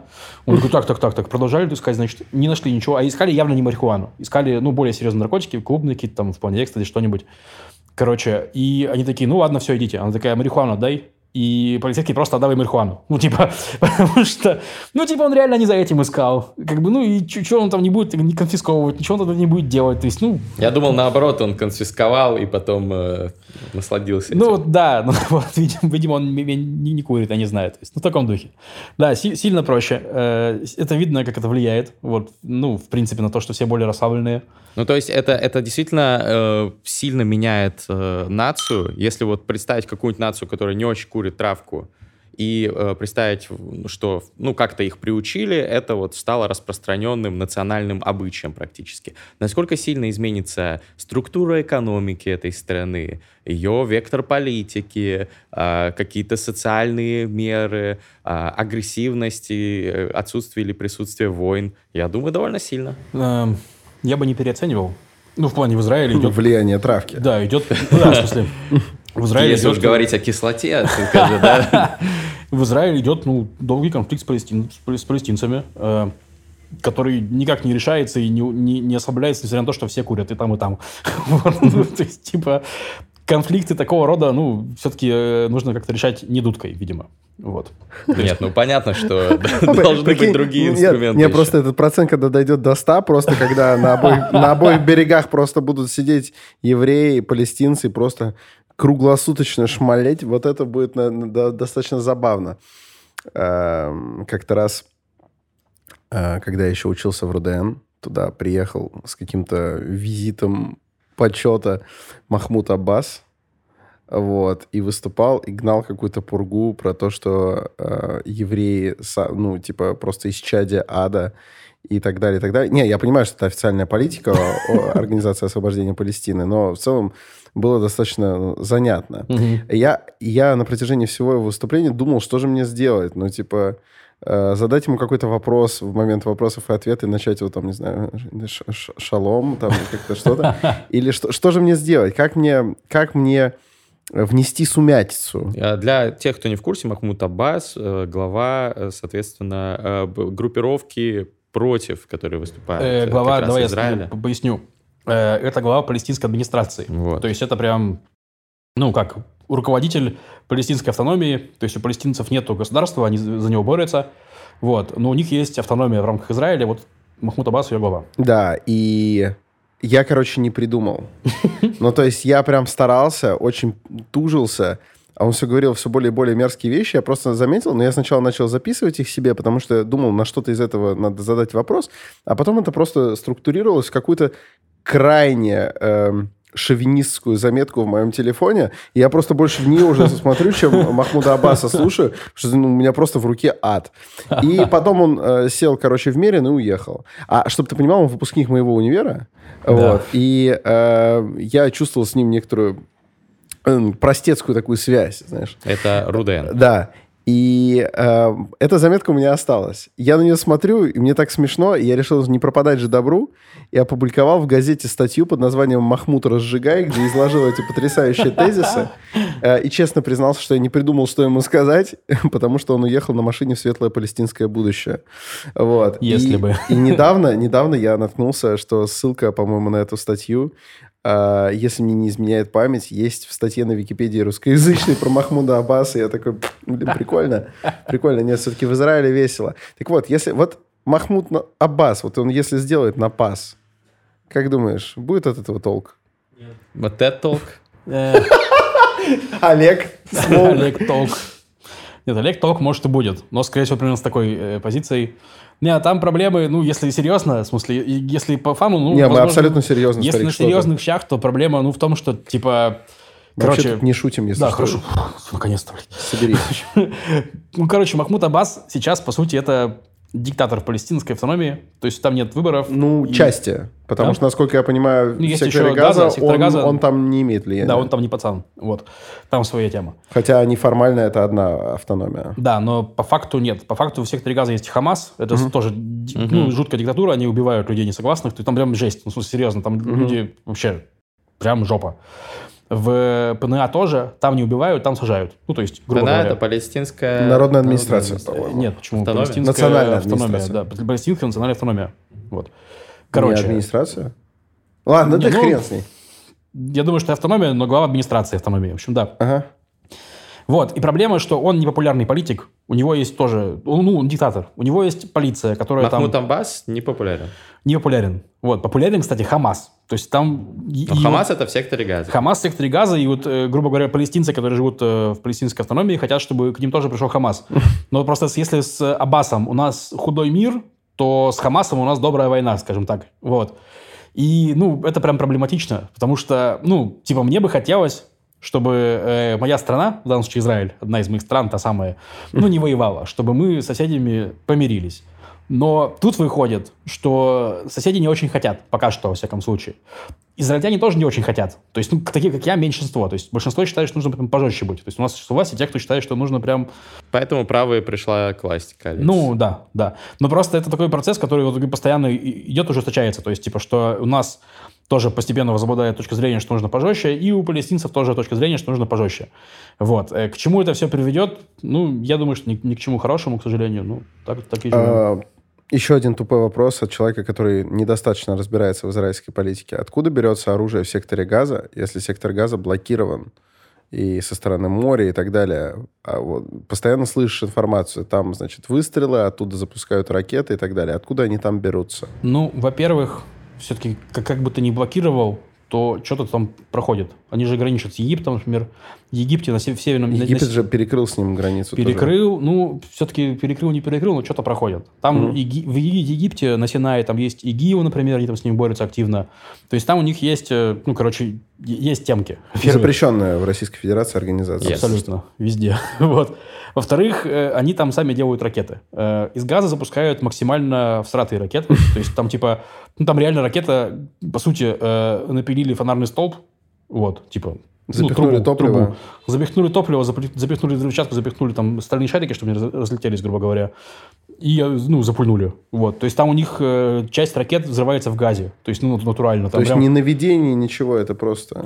собственно говоря, вот э, израильский хваленый железный купол, он э, в чем его прикол? Он как раз борется вот с такой... Это система ПВО. Да, система. ПВО, которую там украинцы себе просят, но она, для них она не, не особо поможет, потому что она борется вот с этими э, импровизированными снарядами, которых очень много запускается, и вот она их успешно сбивает. Вот, просто по Украине бьют не, не такой херней, поэтому железный купол там не так поможет. Вот, э, да, то есть та- там они стреляют прям говном. Ну, то есть там прям, там эти видосы, типа, знаешь, там такая ракета полетела, вот так развернулась и просто уебала в место, куда, откуда стреляли. Постоянно такая херня. То есть, ну, типа, реально. Вот, очень много, ну, э, это прям, ну, э, то, что делает Хамас, вот все, все эти атаки на Израиль, это, конечно, прям, ну, типа, смотришь и думаешь, в чем во- вообще стратегия? В плане, что, типа, ну, то есть они там бывают за, там, тысячу-две тысячи ракет, кого-нибудь одного убьют, ну, в Израиле. В прошлое, в прошлое обострение, когда они выпустили несколько тысяч ракет, убили, мне кажется, араба, который, ну, точно, точно, точнее, убили араба, ну, попали в здание, но там жил араб, это нормально, арабы живут в Израиле, то есть, вот, ну, Да. они такие, ну, нормально, обстрел. Вот. Я причем, ну, я, еще раз, я в Израиле в оппозиции к этой концепции пожестче. То есть я считаю, что нужно больше договариваться, нужно больше контактов, нужно больше рабочих контрактов для палестинцев, чтобы они экономически богатели хоть немного, то есть на- на- нараживали- налаживали Чтобы у связи них поднимался уровень жизни. соответственно, уровень жизни, культурные связи, потому что среднестатистический палестинец, вот, который там живет, он видел израильтянина только в виде солдата, который его либо дос- досматривает, либо целится в него из автомата, либо, ну, просто солдат в полной броне. Да уж. То есть он вообще не видел ни, ни одного живого еврея нормального. Вот, вот, вот, вот. Ну, как, как можно... Как они, как они могут вообще, в принципе, попытаться помириться с э, израильтянами, если все израильтяне, которых они видели, это вот эти вот, ну, бойцы. Вот, ну, типа, понятно, что вряд ли. То есть я вот против этого. Но объективно понимаю, что, ну, это... Не знаю, когда это будет. А можно вопрос вот в продолжении ликбеза? Ага. А, а каковы все-таки конечные требования каждой из сторон? Грубо Потому что я говоря- помню, что там были договоренности как- как- какие-то, потом они там что-то там все поменялось, и сейчас... Договоренности замес были уже- даже не один раз. Это, это же... э, Что утверждает каждая из сторон? Хамас считает, что евреи должны убраться нахрен отсюда. Что это земля палестинцев, и что евреям нужно убраться нахрен. Вот. То есть их э, только этот вариант, в принципе, удовлетворил бы. Ну, в рамках полемики, да. Вот. Что там их удовлетворит, я не знаю. Палестинская автономия, у них чуть более там какая-то мягкая позиция, но они считают, что Израиль должен обязательно э, позволить вернуться беженцам, которых, которые, детям, внукам беженцев, которые уехали из Израиля во время войны за независимость в 1948 году и так далее. То есть, ну, то есть у них там более мягкие требования. Но проблема основная в том, что сейчас не с кем договариваться. То есть Хамас – это прям террористы. То есть ты не можешь с ними договориться, потому что, ну, во-первых, ты не можешь договориться с человеком, человеком, который хочет тебя убить. Ну, то есть, типа, у вас нету, ну, ты- ты не- у вас нет переговорной точки. То есть он тебя хочет убить, ты такой, давай завтра. Ну, типа, что это за договоренность, да? Вот. С палестинской автономией проблема, что э, Аббаса не поддерживает никто. Ну, то есть, типа, ты можешь договориться с Аббасом, но палестинцы с ним не согласны. То есть, и Аббас, Аббас тоже это А понимает. почему его не свергнут? Там Ну, жесткая потому что, система. ну, во-первых, во-первых, жесткая система, во-первых, полиция, во-вторых, э, палестинцы, при всем при этом, которые живут- живут в ПНА, во всяком случае, они очень, у, у них уже были междуусобные войны, у них очень много, на самом деле, у палестинцев погибает от рук палестинцев, мне кажется, больше, чем от рук евреев. Ну, в плане, у них там жестко достаточно все, в плане внутривидовая борьба тоже жесткая. У них уже была национальная, ну, в смысле, это вот э, гражданская война между Фатхом и Хамасом, которые там перемирились они. Короче, они не, не очень хотят вот этой войны снова между собойной. Они хотят прийти как-то более, ну, мягко к этому всему. Ну, вот такие опросы были, во всяком случае, всяком случае, то, что я слышал. Я сейчас... Информация проверена на, на 60% примерно. Вот. Да. Короче, то есть, ну вот они не свергнут, но не- непонятно с кем договариваться. Но я могу сказать, что в поддержку там Израиля, например, да, был у нас премьер э, Эхуд, Оль- э, Эхуд Ольмерт, и, короче, он предлагал палестинцам территории в обмен на мир, такая формула. То есть мы вам отдаем часть земель, которые вы хотите, на которых вы хотите жить, а вы подписываете мирный договор, и будем насчет договариваться. Мгм.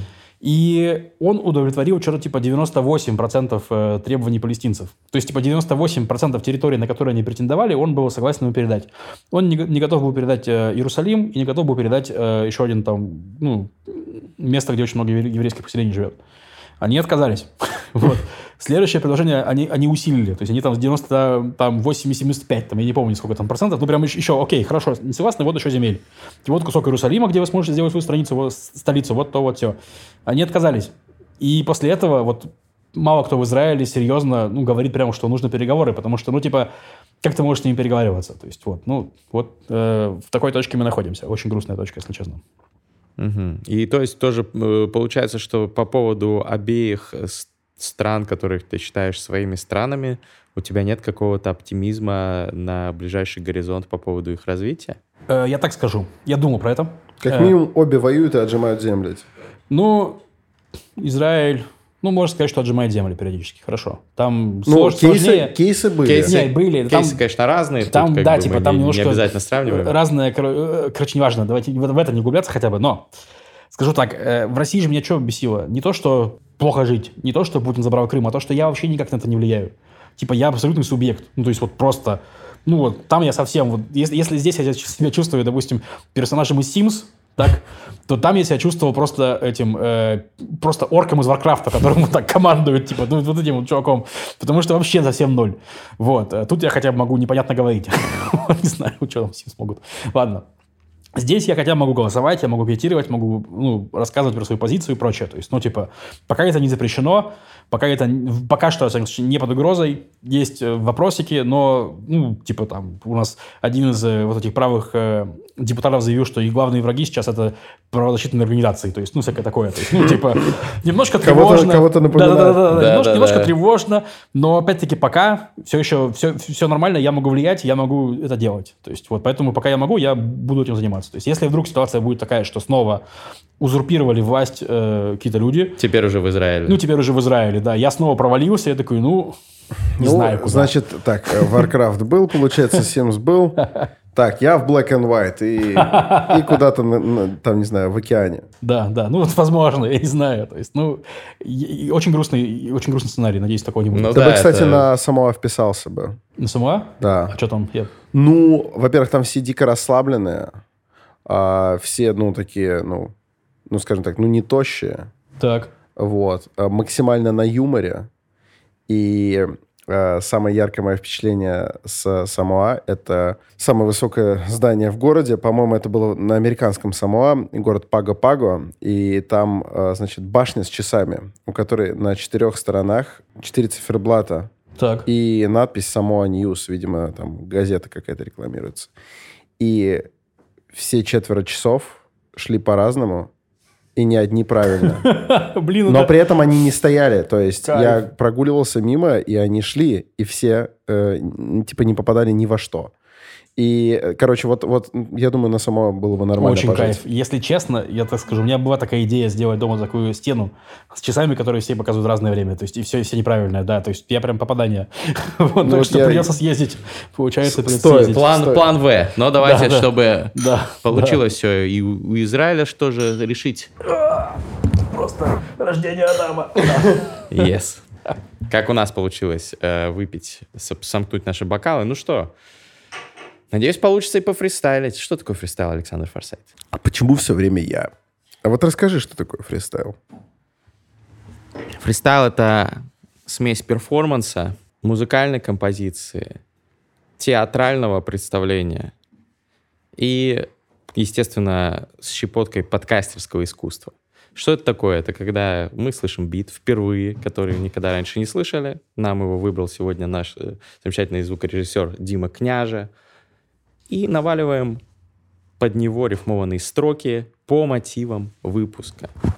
Но перед этим я должен, конечно же, сказать, что, во-первых, Лев, если ты залетишь на этот бит, то мы будем это очень э, Ни ценить. разу в жизни этого не делал, просто ноль. Возможно, Ну, если почувствуешь. Если захочется, Хорошо. ты можешь это сделать. Договорились. И хочу сказать э, одну очень важную вещь. Диджей, заводи это дерьмо. Канаемся, кто первый. Первый ножницы. Первые ножницы. Ты, ну, Раз, два, три. Ты первый Первый ножницы. ножницы. Раз, два, три. Раз, два, три.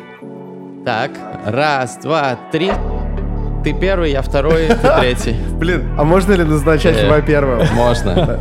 Да? Yeah. Ну, надо, наверное, показать пример. Да, можно, пожалуйста, пример? Yeah, yeah, Я. в моих мечтах Махмуд Акбас просто мирно покупает ганджубас Как-то просто для того, чтобы со всеми помириться Вот такая мечта касается палестинцев Да, я вообще за мирное решение вопросов В этом я поддерживаю каждого Даже, может быть, единоросса, если бы он это предложил Но они не предлагают Да, они даже не знают, что такое фристайлить, братан А мы покажем им, да Единороссы, послушайте. Возможно, вы станете людьми получше И наладите жизнь хотя бы в одной из стран Льва Гольдорта. Да, Yeah. вот такая будет э, девятая рота Рота миротворцев Которая наконец-то наладит жизнь для масс. Кстати говоря, я напоминаю Махмуд Аббас, покупай.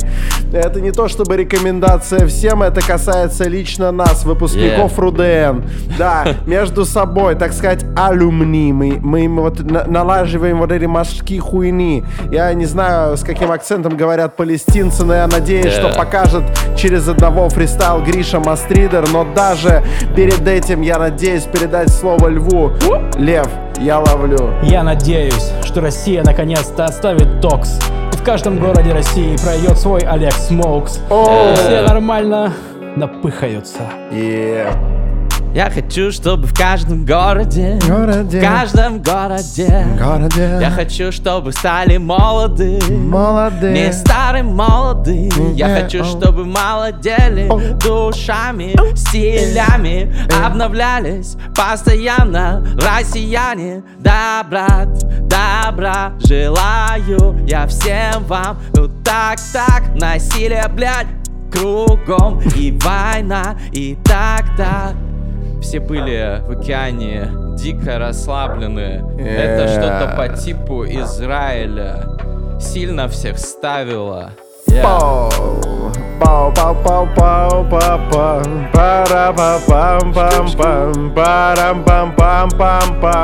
Yeah. Я хочу обратиться к вам, зрители, я хочу попросить вас, если вы можете усмирить их, то усмирите, пожалуйста, Хамас.